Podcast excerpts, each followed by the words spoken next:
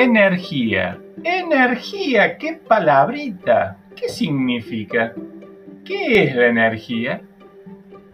Bueno, la energía está en todos lados. Cada vez que saltas, cada vez que pateas una pelota o jugás con tus autos de carrera, allí está la energía.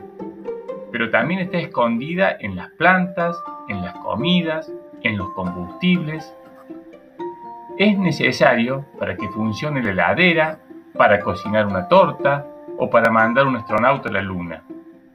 El movimiento, el magnetismo, el calor y la luz son también formas de energía. Y lo más divertido es que a veces se pueden transformar unas en otras.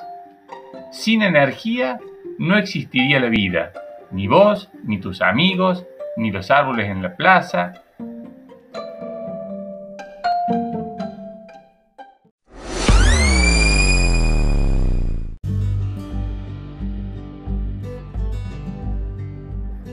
La energía es la que nos permite que se pueda hacer algún tipo de trabajo, pero no es algo que se pueda ver o tocar ni crear de la nada. Podemos buscarla, cambiarla, utilizarla. El asunto es que nosotros tenemos que usar y producir energía todo el tiempo y de algún lado tenemos que obtenerla. Por suerte, la naturaleza nos ofrece una gran variedad de fuentes de energía, que pueden ser renovables, las que se las que podemos usarlas todo el tiempo y no se agotan, o no renovables, las que sí se agotan con el tiempo. Gran parte de la energía que utilizamos es no renovable, lo que incluye los combustibles fósiles, petróleo, gas natural, carbón, que se han formado en la Tierra durante millones y millones de años. Pero también estamos aprendiendo a aprovechar mejor las fuentes renovables, como la energía solar o la producida por el viento. En todos los casos, el desafío es conseguirla y guardarlo cuidando nuestro planeta.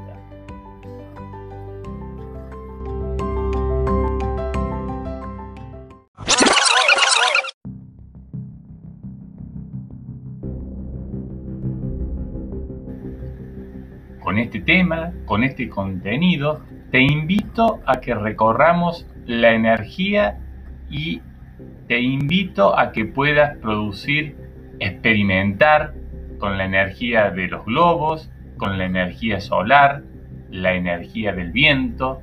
También abordaremos lo que es la combustión.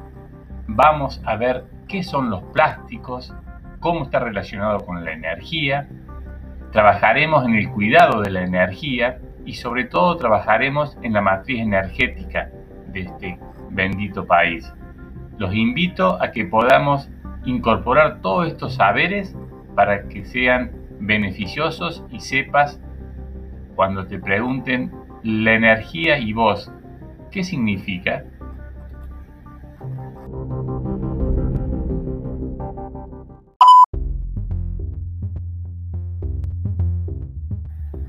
Comencemos con nuestra primera actividad, se trabajará el concepto de energía asociado al mundo de las máquinas construidas por la humanidad, es decir, al mundo de lo artificial. Entonces, comencemos. La primera actividad tenía un paso 1. ¿En qué contextos y con qué significados se usa la palabra energía en la vida cotidiana? Para ello, les propuse buscar en artículos de revistas, libros, algunos posteos de WhatsApp, lo que puedan observar en la televisión, cómo se emplea el término energía. Es decir, al leerlos, al verlos, la palabra, cómo la describen, con qué idea está asociada. Esto, esto lo ponen en la carpeta como paso número uno.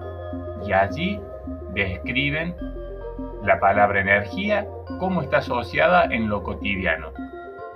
Luego, en paso número dos, en la carpeta también ponen cómo se alimentan los sistemas, van a investigar partiendo de la base de que la energía con que se alimentan los sistemas aparece bajo diferentes formas. Por ejemplo, un horno doméstico funciona con gas, con gas envasado, con gas natural, gas de la garrafa. También hay hornos que se calientan con leña. Los relojes, ¿con qué funcionan los relojes? ¿Con qué energía funcionan los relojes? La idea es que ustedes puedan describir qué otros sistemas o dispositivos tecnológicos encuentran y qué energía utilizan. Entonces, resumiendo, paso 1, la palabra energía. ¿Cómo la ven ustedes en los libros, en la televisión, en WhatsApp, en donde sea? Describir cómo está asociada, qué se dice de energía.